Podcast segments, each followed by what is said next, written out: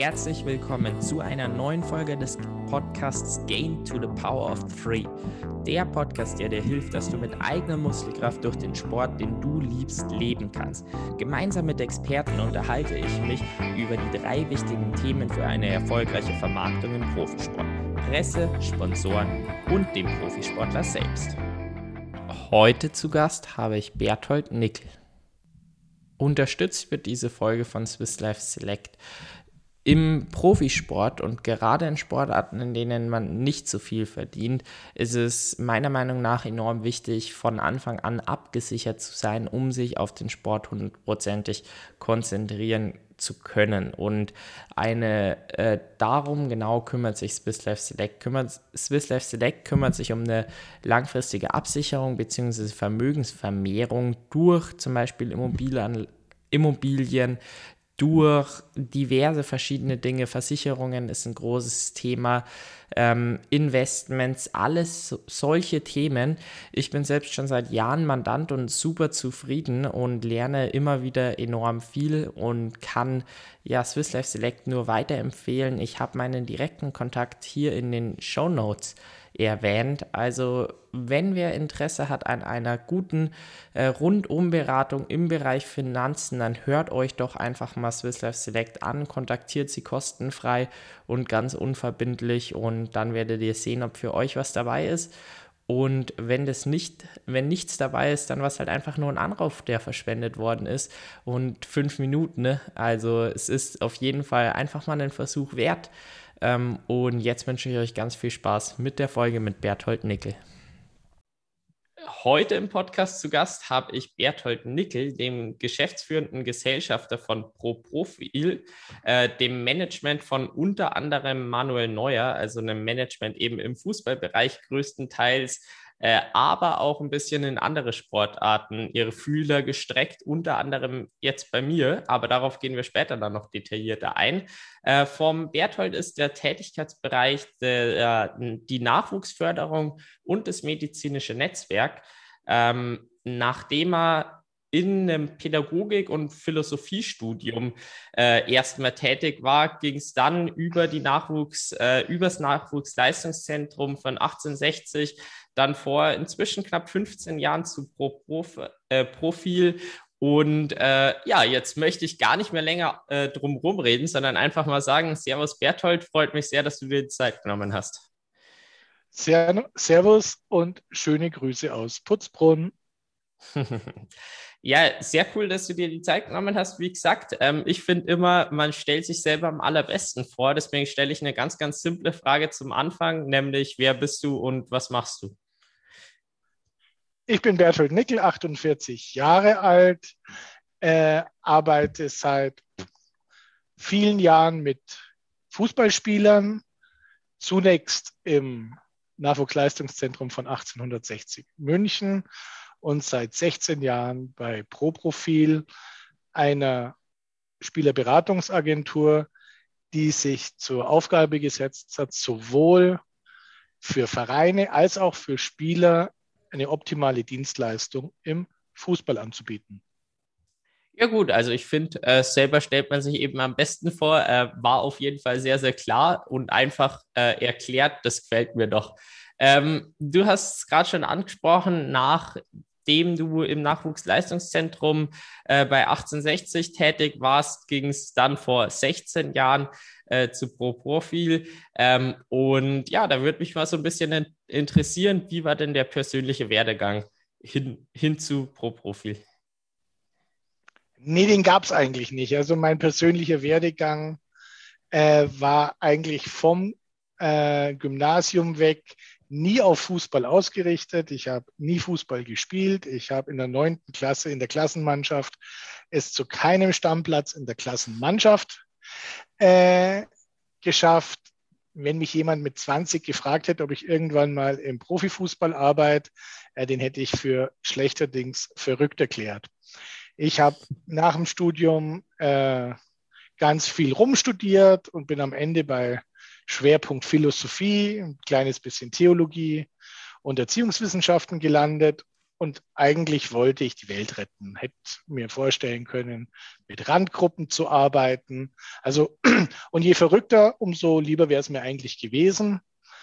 Äh, am Ende bin ich dann nach zwei, drei Stationen nach dem Studium beim TSV 1860 in der Nachwuchsakademie gelandet, die damals neu aufgebaut wurde. Habe dort bis zum Abstieg der ersten Mannschaft von 1860 München als pädagogischer Leiter, äh, die Verantwortung für die außersportliche Förderung der Spieler, das Internat, die alternativen Wohnformen, die schulische Förderung gehabt. Und nach dem Abstieg war dann einfach auch die wirtschaftlichen Ressourcen des Vereins nicht mehr so, dass es sich den Luxus eines eigenen pädagogischen Leiters leisten konnten. Und äh, mein heutiger Kollege in der Geschäftsführung von ProProfil, der Thomas Groth, hat mich damals dann davon überzeugt, äh, die Seiten zu wechseln. Vorstellen hätte ich mir das nicht können. Und von dem her gehe ich auch davon aus, äh, dass ganz viele Wege in der Biografie, in, einem, in einer Karriereplanung nur sehr begrenzt planbar sind, sondern dass das Leben halt auch seine ganz eigenen Geschichten schreibt. Ja gut, die Geschichte, die dann geschrieben wurde, scheint gar nicht so schlecht dir auf jeden Fall zu gefallen und äh, scheint auch nicht so schlecht zu funktionieren. Ich meine, seit über 16 Jahren jetzt in dem Unternehmen. Kurz hast du es ja schon vorgestellt, aber vielleicht magst du das Ganze einfach noch ein bisschen ausführlicher machen. ProProfil ist eine der ältesten Agenturen am Markt. Thomas Groth hat nach seiner Karriere, äh, das war 94, immer wieder Anfragen von Spielerkollegen bekommen, äh, ob, sie, ob er denn ihre Verträge durchschauen könnte. Und daraus ist dann auch unter ja, der Mitwirkung von Pierre Litbarski damals, der in Japan Fußball gespielt hat, ein erstes kleines Unternehmen gewachsen. Das hat sich bewährt am Markt. Äh, die Spieler waren zufrieden und dann ist das Unternehmen Schritt für Schritt gewachsen. Äh, mit meinem Eintritt ins Unternehmen 2005 äh, ging es dann plötzlich zusätzlich zu der Betreuung von Profis auch um eine Nachwuchsabteilung. Um die Zeit, als wir damit anfingen, hatte Deutschland kein Nachwuchsspieler einen Berater. Ja, und so haben wir uns Schritt für Schritt entwickelt, haben mit Manuel Neuer, mit Julian Baumgartlinger, Kevin Volland, Moritz Leitner, Christopher Schindler, äh, Alex Hack, äh, Shinji Kagawa äh, Spieler in die Bundesliga gebracht und haben daraus ein Unternehmen geformt, das sich heute eben auf drei großen Säulen gründet. Einmal die Nachwuchsarbeit, einmal die Arbeit, die ganz klassische Transferarbeit in der ersten, zweiten und auch dritten Liga und die Arbeit im internationalen Netzwerk, wo es darum geht, äh, Spieler und Clubs über die Grenzen äh, der jeweiligen Länder hinweg miteinander in Kontakt zu bringen und gegebenenfalls auch Arbeitsverträge zu schließen. Jetzt ist es ja so, dass die meisten Hörer zumindest mal aus dem Ausdauersport kommen, heißt Fußball ein bisschen fremd ist und vielleicht auch das Thema, ähm, wie denn so, ja, Gespräche unter Vereinen äh, irgendwie dann laufen, die Transfers eben ablaufen. Magst du da vielleicht einfach mal so einen kurzen ja, Einblick in diese Arbeit geben? Gut, das ist natürlich so unterschiedlich, wie die Gesprächspartner sind. Äh, ich denke, man kann sich den Fußball in der ersten Bundesliga vorstellen wie ein relativ kleines Dorf, wo sich die Menschen untereinander kennen, wo man weiß, wer in die Kirche geht, wer ein neues Auto hat.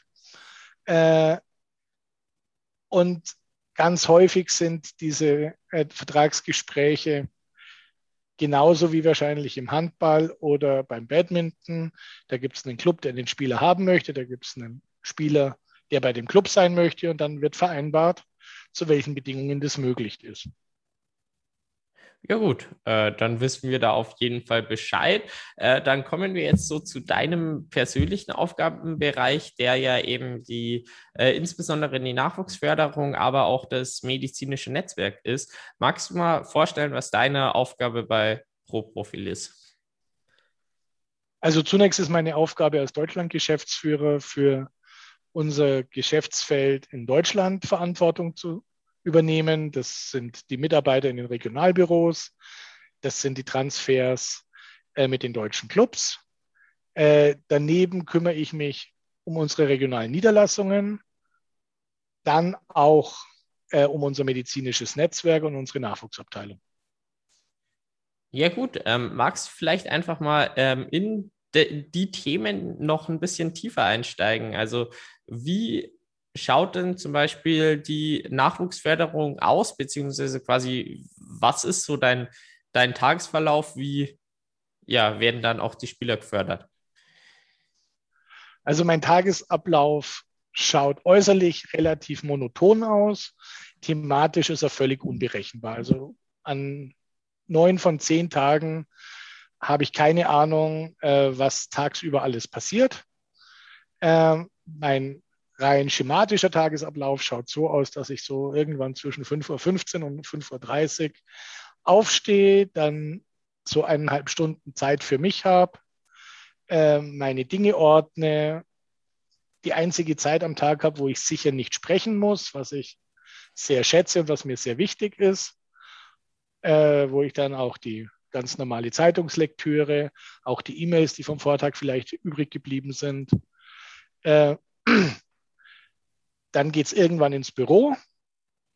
Äh, da geht es an allererster Linie darum, mal äh, die Arbeit meiner Kolleginnen und Kollegen in den jeweiligen Arbeitsbereichen zu koordinieren. Und dann natürlich vertrete ich selber auch noch Profispieler, um die es sich zu kümmern gilt. Und die anderen Arbeitsbereiche kommen je nachdem dazu, was die Aktualität bringt. Äh, das medizinische Netzwerk ist dann vor allem wichtig, wenn sich ein Spieler verletzt oder wenn wir eins unserer sportmedizinischen Kolloquien halten. Ähm, die Nachwuchsförderung ist ein Bereich, der eigentlich als Dauertonspur immer so ein bisschen mitläuft. Ja, und äh, im Großen und Ganzen sind die Tage aber nicht planbar, sondern eigentlich immer überraschend und das schätze ich auch an meinem Beruf sehr. Wie kann man sich das dann vorstellen? Wie schaut denn zum Beispiel die äh, Nachwuchsförderung eben effektiv bei euch aus? Gut, es geht erstmal ja darum, Talente zu erkennen.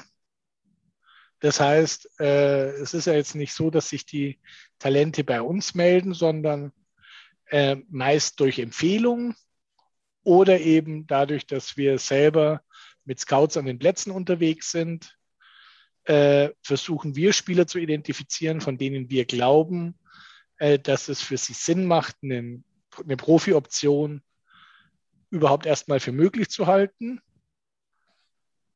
Dann geht es darum, mit den Menschen Kontakt aufzunehmen, sie davon zu überzeugen und bei jüngeren Spielern natürlich vor allem auch deren Eltern, dass äh, wir die Agentur sein sollen, die äh, diese Aufgabe übernimmt. Im Fußball sind an Top-Talenten bis zu 15 oder 20 Agenturen im Wettbewerb zueinander. Das heißt, das fordert uns auch immer wieder heraus, klar zu definieren, wofür wir stehen, was wir für eine Dienstleistung anbieten und worauf Spieler sich auch verlassen können, wenn sie sich uns anvertrauen. Äh, dann geht es um die Begleitung der Entwicklungsprozesse, das heißt miteinander Ziele vereinbaren, auch in Kooperation oder im Austausch mit den Clubs, diese Ziele zu operationalisieren, zu evaluieren und dann wieder neue Ziele zu vereinbaren. Daneben gibt es die ganz normale Vertragsarbeit, die Sicherstellung, dass die Spieler einen ausreichenden und guten Versicherungsschutz haben und dann die 125.212 Themen, die im Leben eines Menschen passieren und die irgendwie immer auch äh, Thema äh, von einem Spielerberater werden können, weil der oft in vielen Bereichen einfach erster Ansprechpartner ist. Mhm. Jetzt hast du ja als ersten Punkt so dieses Thema äh, ähm, Talente identifizieren festgemacht. Und ich meine, ähm, gerade eben im Fußball, wo du sagst, man hat wirklich mal 15 Agenturen, die dann um einen um ein wirkliches Talent kämpfen. Ähm, woran, also quasi wird festgemacht, was sind so die Kriterien, um ein Talent zu entdecken? Also ist das irgendwie auf dem Spielfeld halt schon extrem gut zu sein für das Alter? Oder ich meine, es ist ja eben, es sind Talente, also die sind ja immer noch nicht auf ihrem Höhepunkt oder so.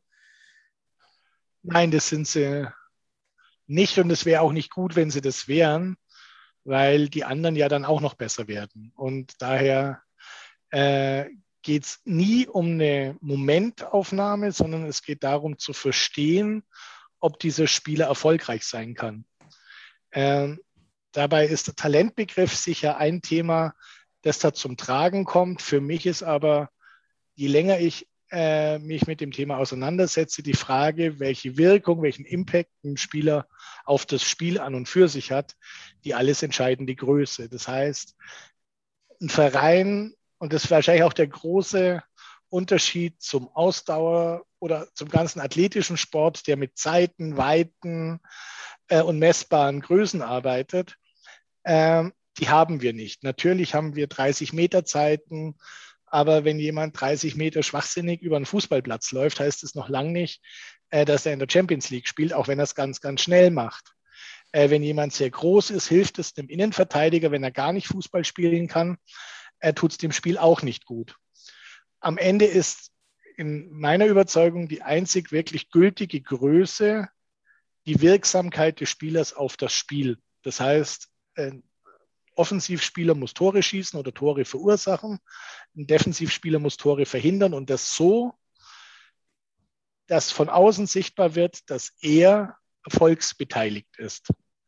Es gibt, finde ich, ganz wenig Schlimmeres, auch für Spieler selber, als Spieler, die einfach äh, keine Mission, keinen Auftrag in dem Fußballspiel haben, sondern einfach nur dabei sind. Der olympische Gedanke, dabei sein ist alles, ist da eigentlich ein Gedanke, der in den Misserfolg führt. Mhm. Ja, das äh, macht auf jeden Fall Sinn, kann man mal so sagen.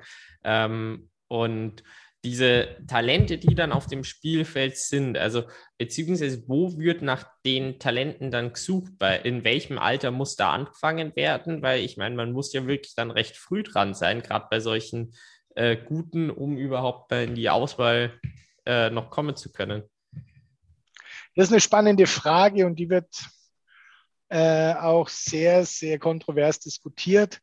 Ich persönlich war immer der Meinung, dass es völlig reicht, wenn jemand mit 16, 17, 18 sich eine Agentur anschließt. Inzwischen kenne ich Agenturen, die Zwölfjährige ansprechen, äh, wo ich dann schon auch ein bisschen Pusteln im Gesicht kriege und mir denke, äh, was soll der Schmarrn? Am Ende des Tages ist es für die Agentur umso schwieriger, gültige Aussagen zu treffen, umso früher äh, ein Talent versucht wird zu identifizieren, weil die Nebelschwade, die über der Entwicklung liegt und äh, die Diversität dessen, was passieren kann, ist mit jedem Jahr größer, sei es Verletzung, sei es persönliche Entwicklung. Äh, von dem her ist es für uns als Agentur eigentlich gut, um so, so spät als möglich einzusetzen. Aber letztlich sind wir Marktteilnehmer und äh, wenn die, der Wettbewerb sehr früh anfängt, müssen wir zumindest ein kleines bisschen früher anfangen. Aber vor der U15 äh, weigere ich mich ganz, ganz standhaft, äh, da in irgendeiner Weise dran zu denken, weil sonst, wenn wir das weitergehen, irgendwann stehen wir auf der Wochenstation und äh, messen Säuglinge ab und dann macht es halt gar keinen Sinn mehr. Ne? Wie ist denn das dann so? Wie viele Prozent, falls man das sagen kann, von Talenten, die identifiziert werden, die irgendwie bei euch da dazu stoßen, schaffen dann tatsächlich auch den äh, Sprung in den Profifußball?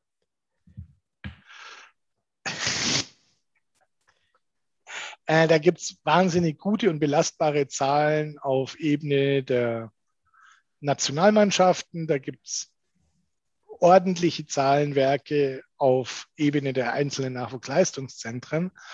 Äh, wir haben da aus dem Grund, wo wir wahrscheinlich nachher auch nochmal draufkommen werden, ähm, wir verfolgen das sehr bewusst nicht, weil wir nicht den einzigen Erfolg in der Zusammenarbeit mit einem Spieler darin sehen, dass der Profi wird.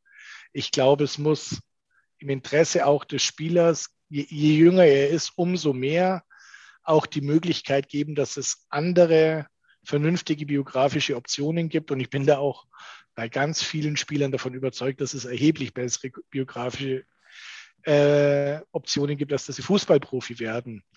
Äh, ich würde aber aus meinem Gefühl sagen, dass so gut über 50 Prozent der Spieler, mit denen wir arbeiten, am Ende mindestens Stammspieler in der dritten Liga sind. 20 Prozent äh, in der zweiten Liga und zwischen 8 und 12 Prozent in der Bundesliga. Also ja, der Trichter ist schmal und äh, ich glaube, dass wir als Agentur diesen Prozess gut tun und dass wir ihn unterstützen können. Aber wir können ihn halt auch nur unterstützen und nicht äh, sicherstellen. Und das ist eine Erfahrung, die wir immer wieder machen müssen, die unsere Spieler immer wieder machen müssen. Das ist auch eine mühsame Erfahrung, weil natürlich am liebsten jeder äh, auch ganz, ganz erfolgreich wäre. Aber das gelingt nicht in jedem Fall. Das muss man ganz klar sehen. Ähm, du hast jetzt schon ein paar Themen angesprochen, die darauf deuten, dass quasi die Nachwuchsförderung jetzt insgesamt, äh, insbesondere mit dem Thema eben, dass es erheblich bessere Optionen auch für Talente gibt, als dann Profifußballer zu werden, äh, angedeutet, dass es eben eine sehr, sehr ganzheitliche Arbeit mal braucht äh, für gute Nachwuchsförderung. Was denkst du denn noch sind wichtige Punkte, die gute Nachwuchsförderung auszeichnen? Ich glaube, der alles entscheidende Punkt für mich ist äh, Respekt und Mut zur Wirklichkeit. Das heißt, äh, jeder junge Mensch, der heute Sport macht, hat das tiefe und wirklich fest in sich verankerte Streben, dass er das ganz, ganz gut machen will. Äh, und das ist das gute Recht von dem jungen Menschen. Und es war bei mir, wo ich 17 und 18 war, auch nicht anders auch wenn ich da Kilometer weit vom Leistungssport weg war. Ähm,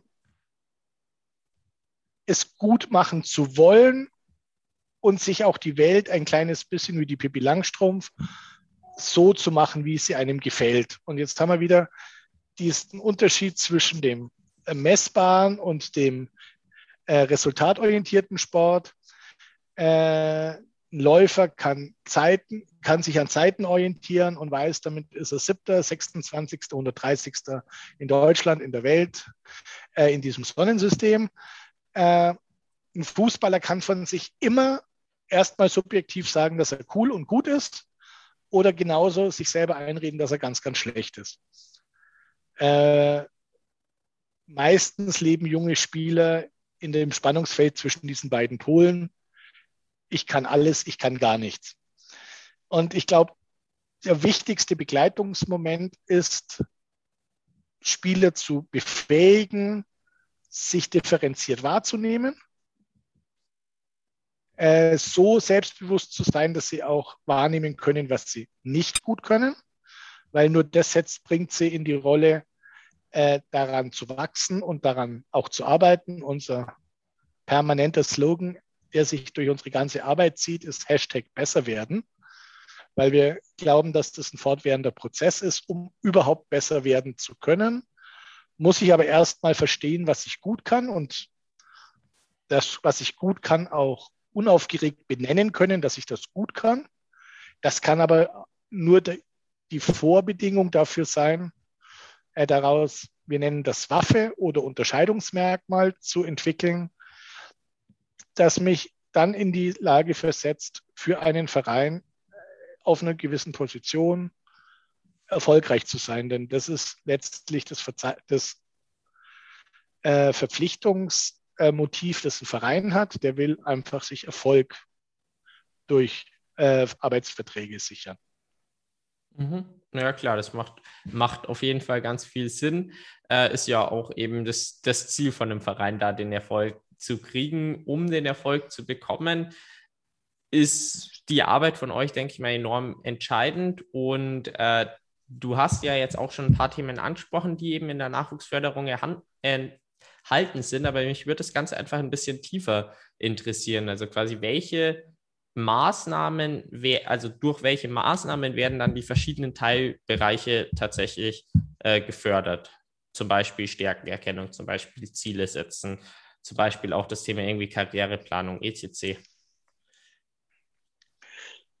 Also wir haben hier kein Curriculum, äh, wo wir irgendwelche Checklisten arbeiten. Äh, und das möchte ich auch ganz bewusst nicht, sondern wir arbeiten sehr individuell mit jedem einzelnen Spieler. Äh, für den einen gibt es äh, Methoden aus der ganz klassischen Personalentwicklung, ob das Profiling ist, ob das Bereiche aus der Leistungsdiagnostik sind, die man heranziehen kann, ob das Spielbeobachtung ist, Videoanalyse. Ähm, die Palette muss mit jedem Spieler neu aufgelegt werden und auch die Maßnahmen äh, differieren ganz stark von den Bedürfnissen. Was ich wichtig finde, ist, dass sich die Agentur nicht wichtig macht und nicht in den Vordergrund drängt, sondern immer im Hintergrund äh, da ist und erst dann in den Vordergrund tritt, wenn sie wirklich gebraucht wird. Mhm. Ähm, jetzt ist es ja auch so, dass ähm, du, das hast du mir ziemlich früh eben gesagt, ähm, als wir uns kennengelernt hast, auch einen großen Nutzen drin siehst, nicht nur mit Athleten im Fußball tatsächlich zusammenzuarbeiten, sondern auch ja Menschen aus anderen Sportarten, wo es dann definitiv nicht irgendwie das Geld äh, ein großer Motivator ist, weil in den anderen Sportarten ist einfach deutlich weniger Geld und dann ist auch nicht viel für einen Berater da rauszuholen oder halt auch also gibt, gibt eben andere Gründe, andere Motivatoren. Und da würde es mich mal interessieren, warum ähm, denkt ihr, ist die Arbeit auch mit ähm, ja, Athleten, mit Nachwuchsathleten außerhalb vom reinen Fußball wichtig? Ja, ist es so? Echt verdient man im Triathlon nicht so viel Geld? Ja, dann habe ich ja, ja alles falsch krass, gell? Ja, hast Mist. du alles falsch gemacht. H hätte ich ei, dir mal ei, gleich ei. sagen sollen, oder? Morgen habe ich die Kündigung auf dem Tisch. Vielleicht noch nee, heute. Die Rechnung. äh, ich finde es schon immer, ich bin sportfremd und ganz bewusst sportfremd. Ich habe keine sportliche Biografie und äh, mich auch nie bemüht, da irgendwie halbgar, um mitreden zu können, irgendwas zu machen. Aber ich habe natürlich äh, ob es durch die medizinischen Netzwerke ist, ob es durch die verbandsübergreifende Arbeit auch ist, natürlich immer wieder auch Kontakt zu anderen Sportarten. Und mich beeindruckt es schon, dass alle anderen Sportarten in meinem, im, für mein Dafürhalten viel mehr arbeiten als der Fußball. Ähm, und dadurch, dass Fußball ein multidimensionaler und multifaktorieller Sport ist, das heißt, äh, um im Fußball erfolgreich zu sein, reicht es eben nicht nur schnell zu sein, nur groß zu sein, nur mit dem rechten Fuß schießen zu können, sondern im Fußball gibt es eine ganz große Vielzahl von Erfolgsfaktoren, die es in äh, vielen anderen Sportarten nicht in dem Maße gibt, insbesondere in Einzelsportarten auch nicht der Faktor Mannschaft und wie benehme ich mich in der Mannschaft, wie verhalte ich mich in der Mannschaft, wie mannschaftsdienlich bin ich, äh, dazugehört. Ich habe mir über die Jahre eigentlich angewöhnt, äh, in den einzelnen Themen mit Sportarten zu sprechen, die darin ihre Expertise haben. Für Muskelaufbautraining spreche ich gern mit den Gewichthebern. Äh, Ausdauertraining spreche ich gern mit Ausdauersportlern. Äh, dann gibt es durch unsere Netzwerkarbeit immer wieder die Situation, dass uns irgendjemand durch die Füße fällt. Äh, letztes Jahr kam plötzlich der Anruf, dass ein äh, junger äh, Tennisprofi äh, zwei, drei Fragen hat. Dann war der halt bei uns da. Bei dir war es so, dass du durch einen relativ äh, nachhaltigen äh, Social Media Auftritt, äh, über den ich immer wieder gestolpert bin, ich das einfach spannend fand und dann einfach mal mit dir gesprochen habe, weil ich glaube, dass wir insgesamt äh, voneinander lernen können.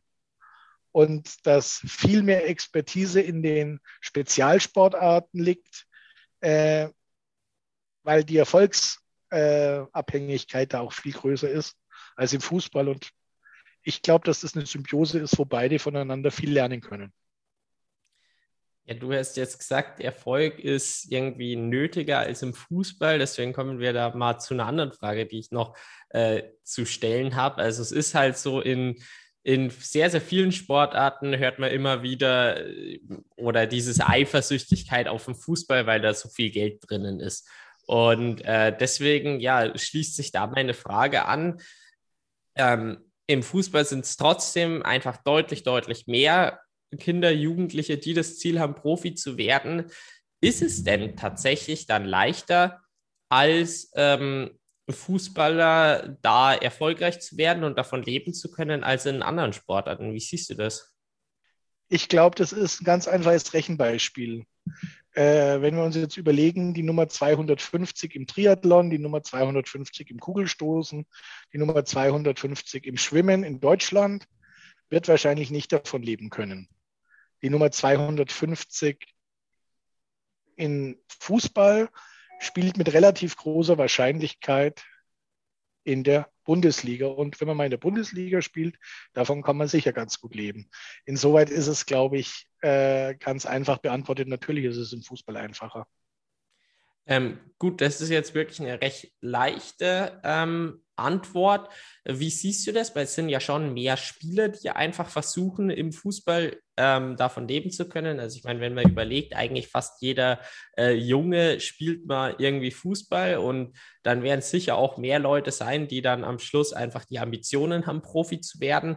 Und ich meine, es gibt ja trotzdem nicht unendlich Plätze. Also ich meine, beim Fußball, ich glaube, in der vierten Liga wird es langsam spannend, ob man davon leben kann. Kannst du ja vielleicht auch kurz was dazu sagen. Und halt im Profi-Triathlon, dann sind es halt in Deutschland von mir aus zehn, die davon leben können. Aber es sind halt auch weniger Menschen, die sich überhaupt darum streiten, diese Plätze quasi einzunehmen. Ja, ich glaube, der Grund liegt auf einer ganz anderen Ebene. Es ist halt einfach die Frage, wie viele Leute am Wochenende gern Triathlon anschauen und wie viele Leute äh, in Stadien gehen oder sich bei Sky ein Abo kaufen, um Fußball zu gucken. Weil am Ende wird immer äh, das Maß an Attraktivität, an Unterhaltungswert, äh, auch das, äh, den Betrag an Geld definieren, der in einem System vorhanden ist. Und Fußball ist, ob das streng genommen nur Sport ist oder ein Sport, der gemischt ist mit Unterhaltungsindustrie, äh, das ist eine Frage, die könnte man jetzt wahrscheinlich trefflich und philosophisch äh, viele Tage am Stück äh, diskutieren. Wer mal in Amerika ein Basketballspiel, ein Baseballspiel, ein Footballspiel und dort auch ein Fußballspiel gesehen hat, versteht viel mehr die Show hinter dem Sport. Und Triathlon ist jetzt wahrscheinlich als Show nur ganz, ganz schwer zu zelebrieren. das liegt allein schon daran, dass es viel zu lange dauert, als dass sich ein Mensch da nonstop davor setzen würde.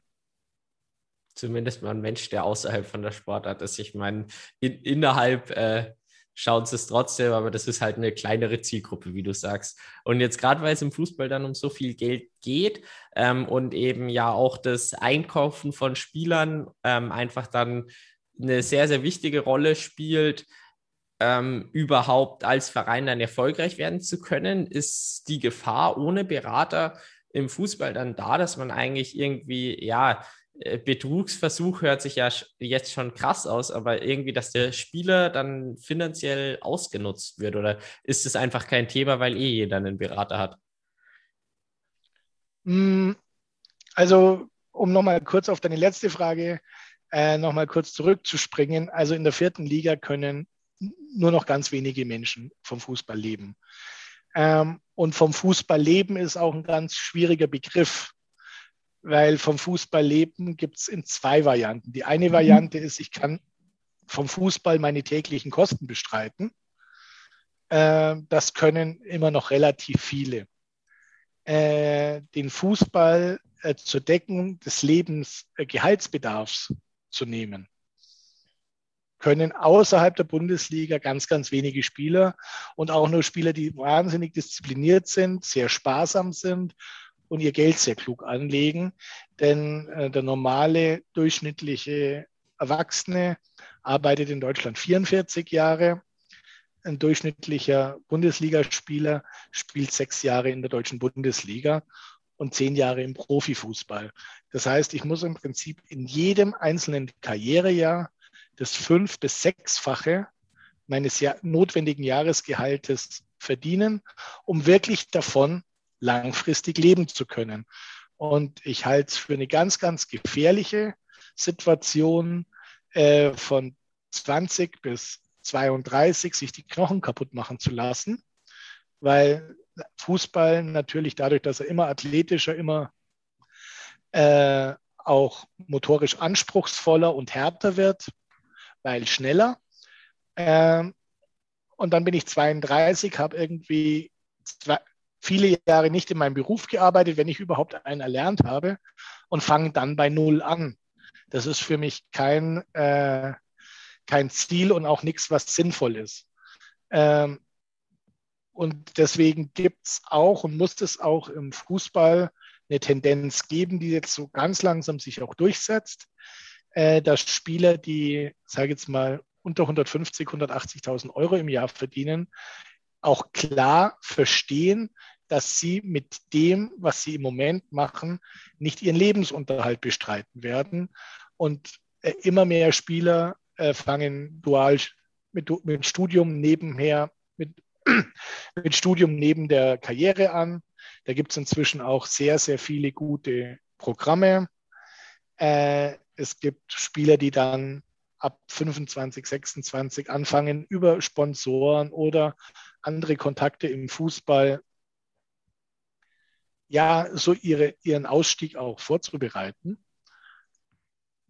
Und dann gibt es natürlich Spieler, äh, die, wenn sie jetzt mal zehn Jahre bei Bayern München gespielt haben, äh, wirtschaftlich nicht mehr arbeiten müssen, aber die müssen sich eine andere Frage stellen. Was machen die verdammt nochmal mit ihrer Zeit? Weil ich sage, äh, mit 32, 33 einfach nur das eigene Vermögen zu verwalten, ich weiß nicht, wie sinnstiftend das bis zu einem Lebensende ist und ob das am Ende auch gut tut. Von dem her, glaube ich, ist die Betrachtung, äh, was denn heißt, von Fußball leben zu können, die muss man gut differenzieren äh, und das ist nicht mit einem Satz äh, überrissen. Ja gut, ich fand es aber jetzt sehr, sehr interessant, äh, den Einblick, den du gegeben hast. Ähm, und es ist halt auch schon nochmal eine spannende Perspektive, die man, glaube ich, aus anderen Sportarten tatsächlich eher weniger hat, wo dann weniger Geld da ist, dass irgendwie die Karriere eben wirklich nur der Karrierezeitraum ist und dann Rente ist. Und ich glaube, im Profi-Triathlon sind die meisten froh, dass sie ihren Profi-Triathlon davon finanzieren können, aber wissen, dass danach immer noch ein äh, eine Ausbildung nötig ist. Jetzt ist gleich mal so eine Anschlussfrage, die ich jetzt nochmal dazwischen schieben würde. Ähm, und das Thema jetzt Studium, Ausbildung, etc. Als Nachwuchsspieler, gerade dann irgendwann, wenn man eben in die Ausbildung oder ins Studium starten würde, wird es ja auch tatsächlich mit dem Sport dann einfach deutlich, deutlich ambitionierter, deutlich entscheidender, dass man dann den Sprung in die hohen Ligen schafft. Ähm, kann man währenddessen dann noch eine Ausbildung, ein Studium machen oder ist es dann tatsächlich eher ein späterer Zeitraum, wo man quasi schon äh, ja, gesettelt ist, sage ich mal? Äh, das ist ganz, ganz witzig, die, wenn man die Frage dem Spieler stellt, wird er zu 99 Prozent sagen, dass er keine Zeit dafür hat, weil er ja mindestens einmal am Tag zwei Stunden trainiert. Wenn man jetzt aber die unbestreitbare Tatsache heranzieht, dass ein Tag 24 Stunden hat. Äh, und wenn ich selbst zwei Trainingseinheiten und die großzügig mit sechs Stunden berechne, habe ich immer noch 18 Stunden. Und wenn ich zehn Stunden schlafe, habe ich immer noch jede Menge Zeit, um zu studieren oder um eine Teilzeitausbildung nachzugehen. Ich glaube, da geht sehr viel um Lebensstil und auch um Modelle.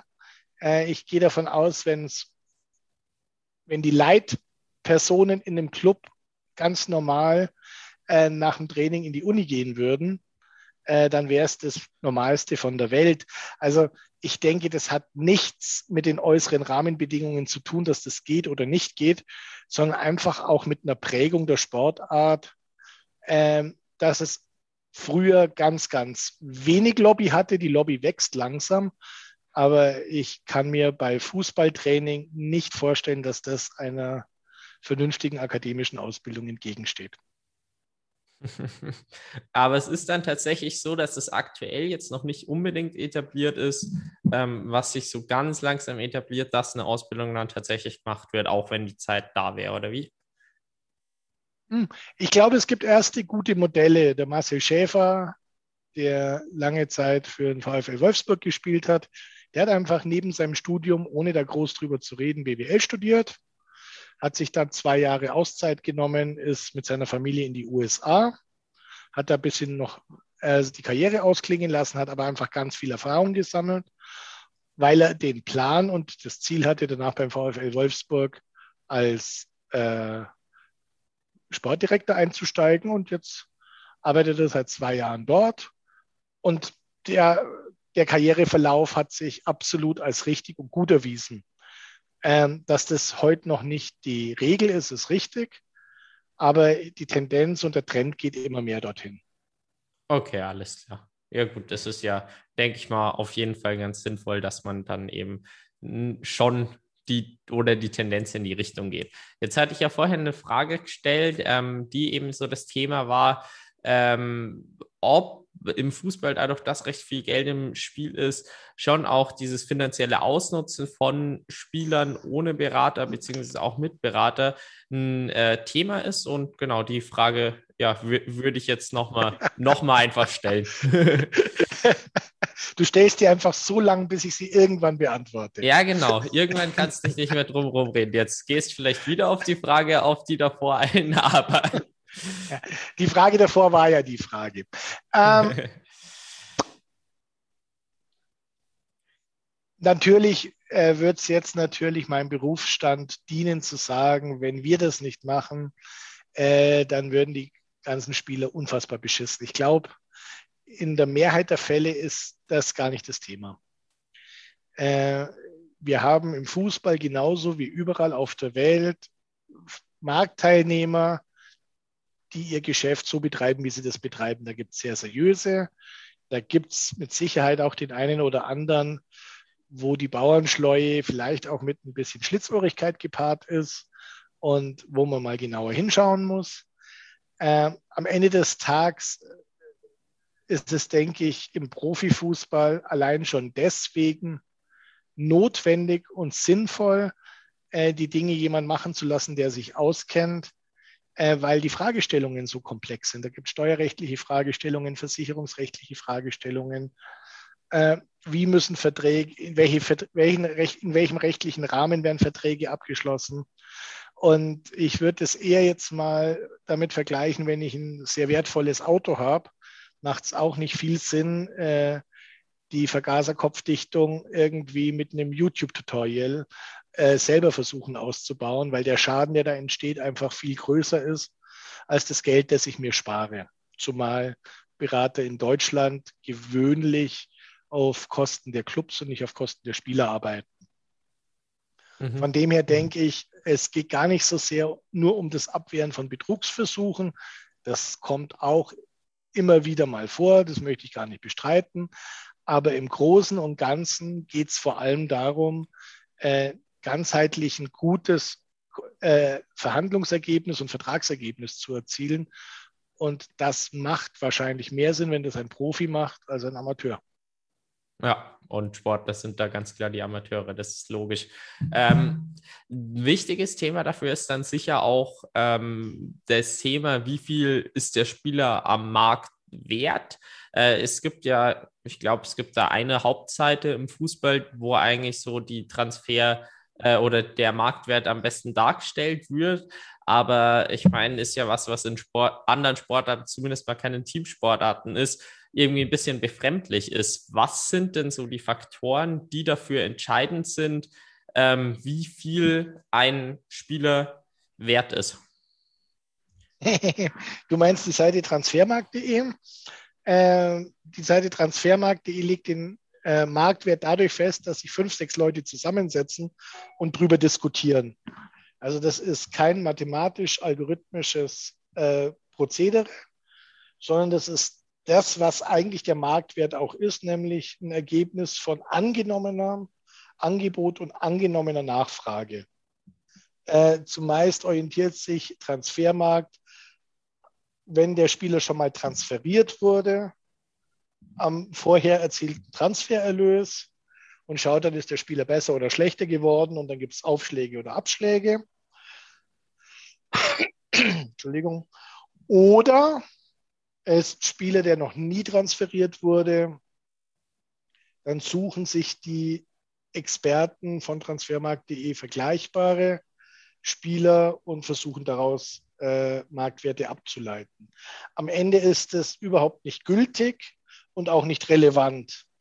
Also kein Verein äh, sagt jetzt, äh, der, das ist die Preisliste und ich bezahle jetzt sechs Millionen, weil sechs Millionen steht bei Transfermarkt. Und dann sagt der andere Verein, ja, für sechs Millionen machen wir das, weil das steht so im Transfermarkt.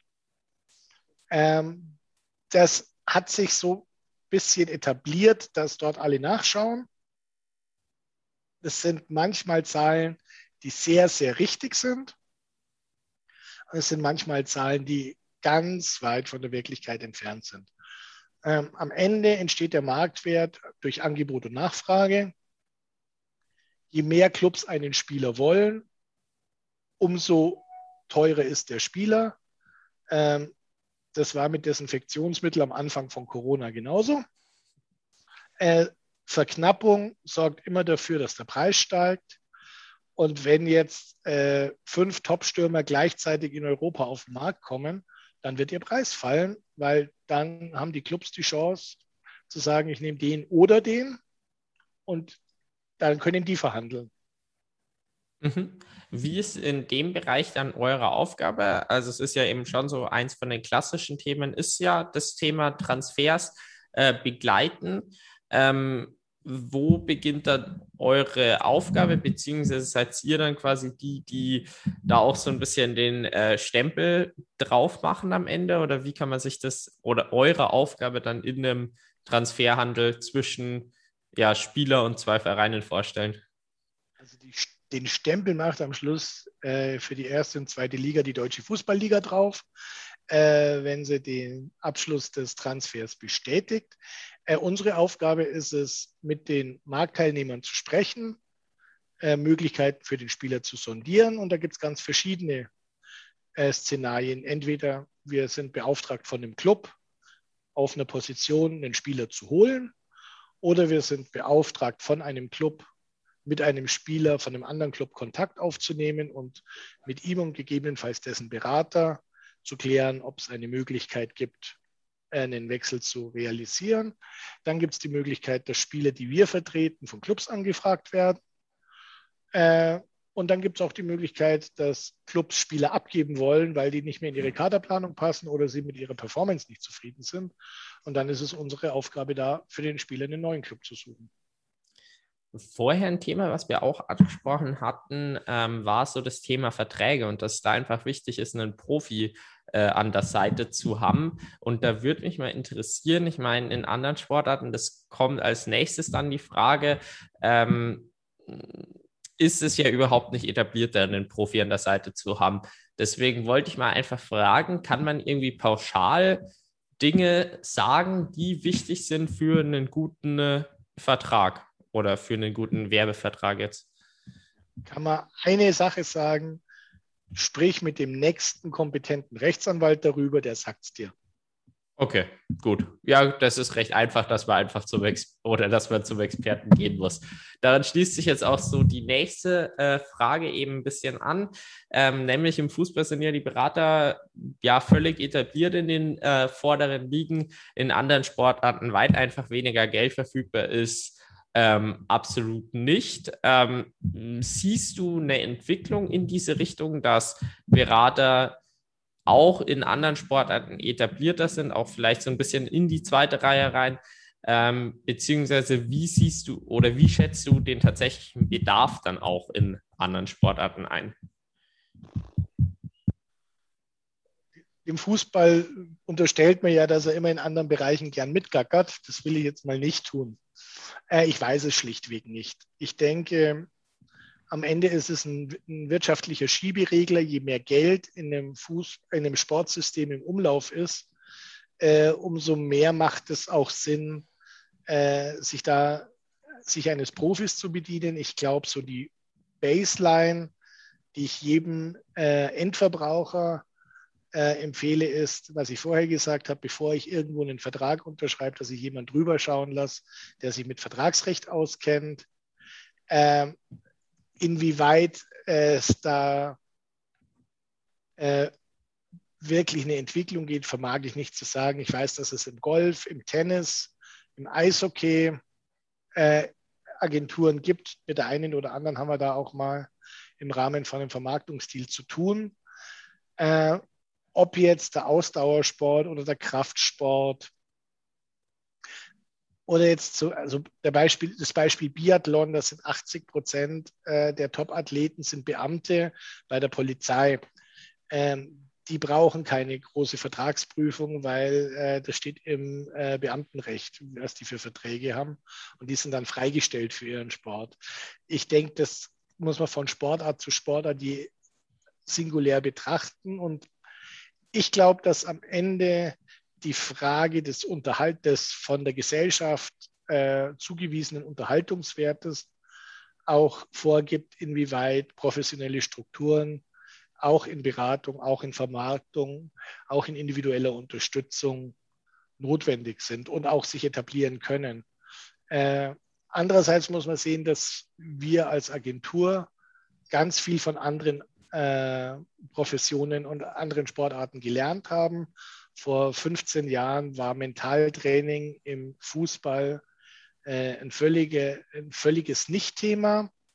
Ernährung haben die Kraftsportler vor 20 Jahren äh, angefangen, das zu professionalisieren. Das hat sich die letzten fünf, sechs Jahre erheblich im Fußball entwickelt. Und ich denke, die Agenturen waren da ein wichtiger äh, Transporteur für diese Entwicklungen, weil wir als Agentur natürlich immer wieder auch unter dem Druck stehen, Mehrwerte zu generieren und Spielern zu sagen, äh, warum ist es sinnvoll, dass sie mit uns arbeiten.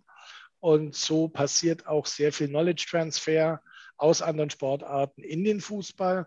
Und ich denke, umgekehrt wird es immer dann auch äh, passieren, wenn sich andere Sportarten wirtschaftlich anders positionieren oder besser entwickeln, dass dann auch professionelle Strukturen äh, nachfolgen.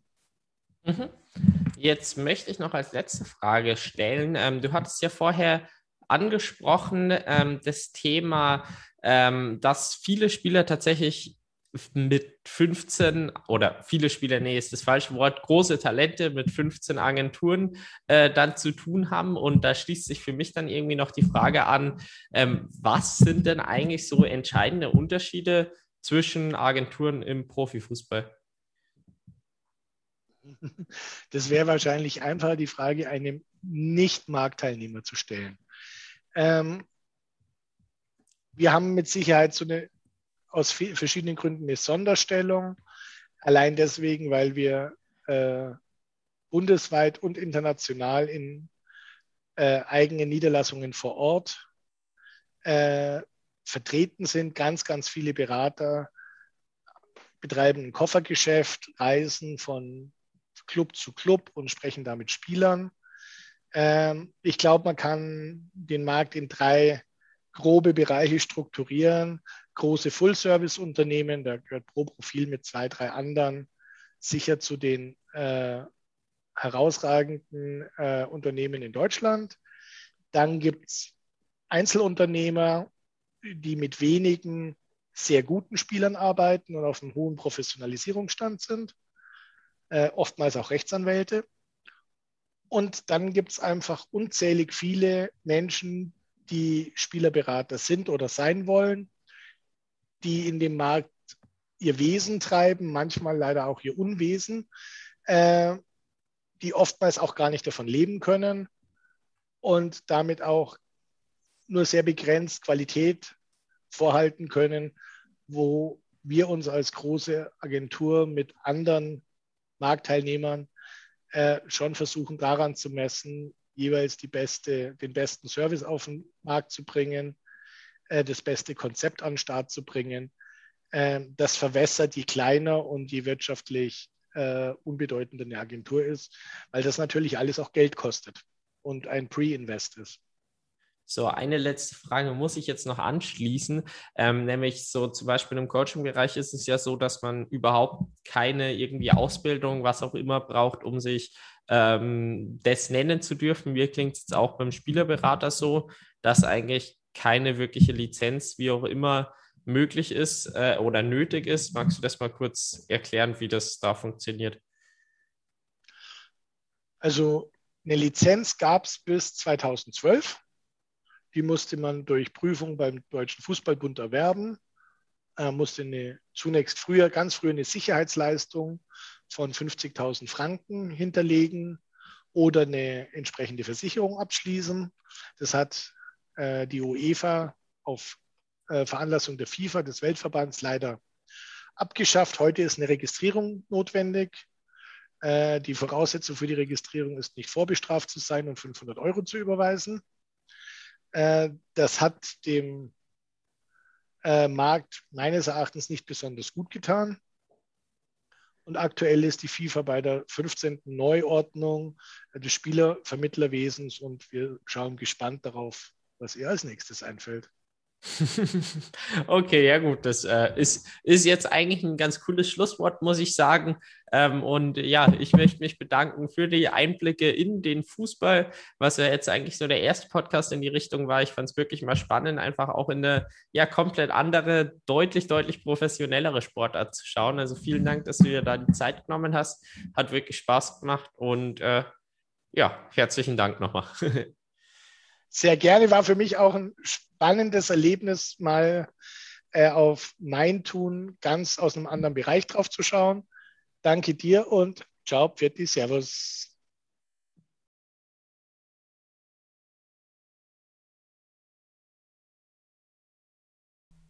Ich hoffe, euch hat dieser Podcast mit Berthold Nickel gefallen. Ich fand es auf jeden Fall sehr spannend, mal einfach ja die Fußball-Profi-Perspektive mit dem vielen Geld, was einfach verfügbar ist, aus Management-Seite ähm, zu betrachten. Und ich konnte wirklich noch mal einiges lernen. Also ich bin ja wirklich äh, glücklich, dass sich das Gespräch ergeben hat. Und ich hoffe, euch hat es genauso gut gefallen, äh, wie es mir auch gefallen hat.